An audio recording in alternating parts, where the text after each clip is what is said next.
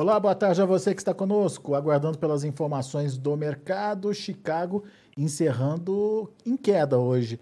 Ah, Segunda-feira é feriado por lá, o mercado tentou se ajustar aí. É, tem algumas informações importantes por vir aí, relatório do, do próximo dia 30 ah, de, de, de junho. Ah, pode ser um, um divisor de águas aí, a gente precisa prestar atenção, a questão da demanda e principalmente o clima lá nos Estados Unidos que vem é, pegando aí, vem preocupando os produtores. Sinal de alerta aceso e a gente vai entender por que nessa conversa com o Aaron Edward, consultor de mercado lá dos Estados Unidos, está aqui com a gente no vídeo. Seja bem-vindo, meu amigo. Obrigado uh, por mais uma vez nos ajudar a entender esse mercado. E eu estava falando das possibilidades, das motivações aí que estão é, fazendo o produtor americano ficar preocupado. Dá para dizer que clima é o principal fator nesse momento de preocupação do, para o produtor e como é que o mer mercado está reagindo a isso, Aaron?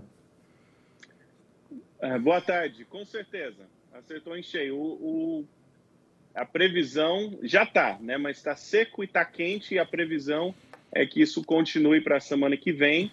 Ainda não é, não falei com produtores que acham que a, a lavoura já esteja comprometida, mas é aquele, aquele sinal, aquele, aquele sinal de alerta que precisa de chuva para a semana que vem, para daqui a 10 dias, senão a situação vai ficar crítica. E para falando de mercado, para trazer um pouco mais de adrenalina, o mercado vai estar fechado três dias na, na véspera dessa notícia. Né? Sai a notícia, fecha três dias, não é, não é novidade, mas estamos com a previsão de seca e o mercado vai estar fechado por três dias sem poder dar sua opinião, por assim dizer, sobre a, o risco climático. Então, a, a história do pregão de hoje é essa. Agora, esse fechamento negativo podia ser diferente, então, com essas perspectivas aí para a semana que vem? Poderia, mas se você olhar a negociação, por exemplo, do milho, o milho já veio com bastante força. Então, um fechamento negativo depois de uma semana positiva não é o fim do mundo. O trigo é o que o trigo despencou. Então, o trigo foi o, o, o mercado mais fraco. Então, para mim, um fechamento negativo, mas estamos na casa dos 17, ou próximo dos 17, não é o fim do mundo, né? Ainda é um preço extremamente alto. Há não muito tempo atrás, nós tínhamos falado, nossa, toda vez que passa um pouquinho dos 17, ele cai. Agora estamos falando de um fechamento negativo, mas ainda na casa dos 17. Para mim, se realmente começar a próxima semana com essa, essa projeção de, de, de calor e de seca, nós podemos ter uma semana bem explosiva aí entrando para a semana que vem.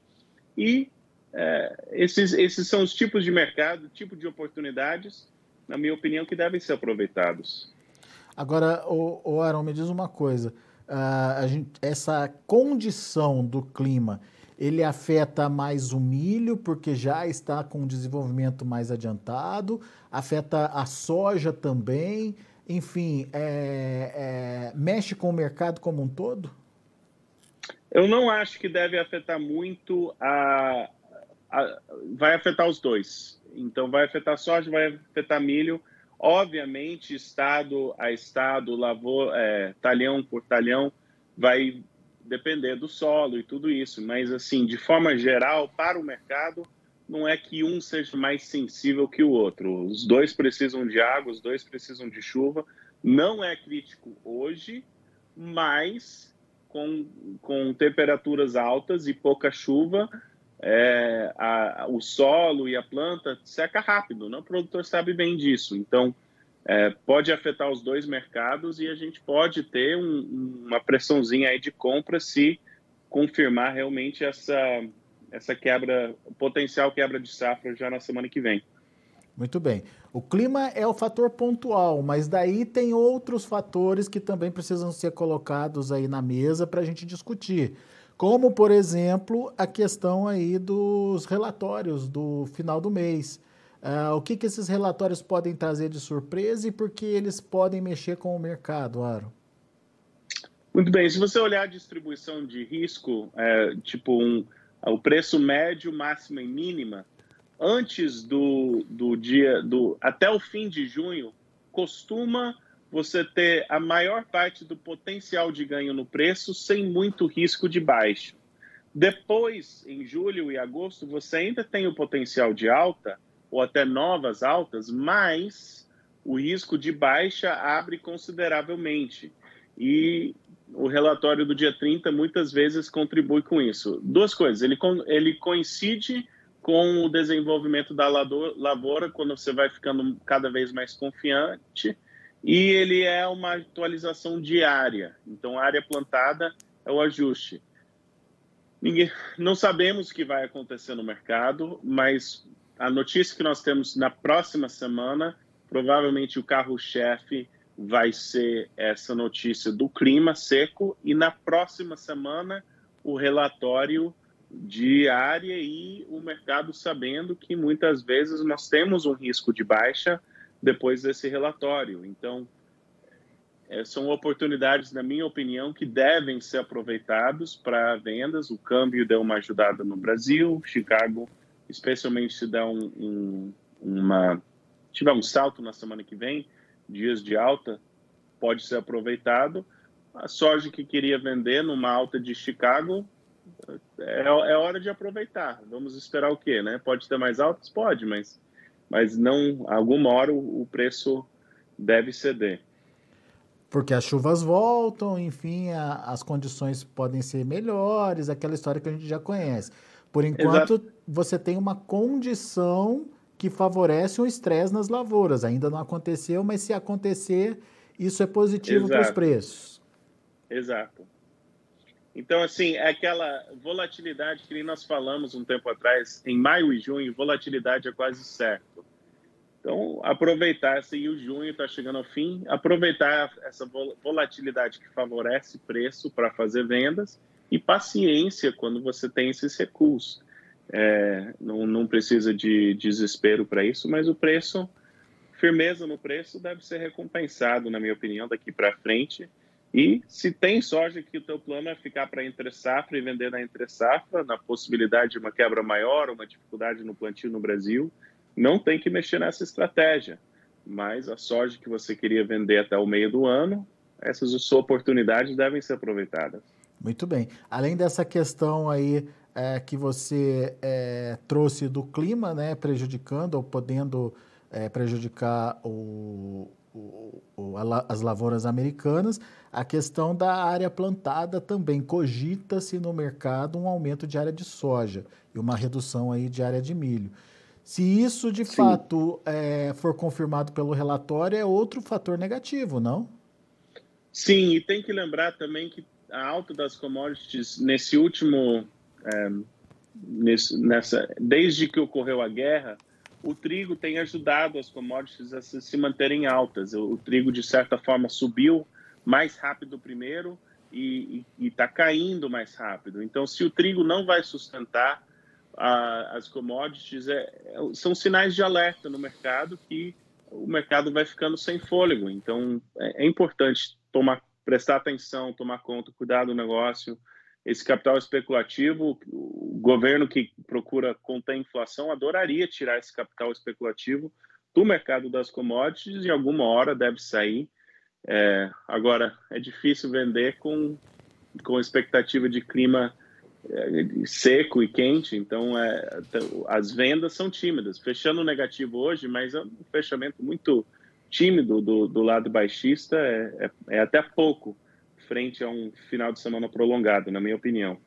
Muito bem, então semana que vem prestar atenção nas oportunidades, na possibilidade de participação no caso do, do produtor brasileiro, é, safra, safra velha, ok, você bem colocou aí, aproveite, principalmente dentro do seu planejamento para negociar aquela soja que você queria vender até a metade do ano.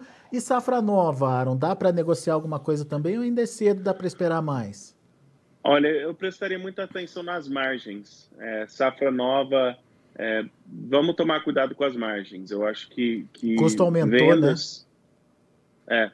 Vendas que, que te fixam uma margem razoável, eu não tenho problema nenhum. Agora, só vender porque está com medo do preço cair, não, não fixar, e essa, essa conta aí, eu, eu acho que safra nova, o foco hoje deveria ser garantir tua margem. Então, é, é nesse ponto. E varia de propriedade para propriedade, dependendo da condição de cada um. Eu não acho que é necessário desespero nas vendas, mas aproveitar oportunidades para travar margem nessa, nesse mercado incerto é prudente, é bom, boa gestão de risco.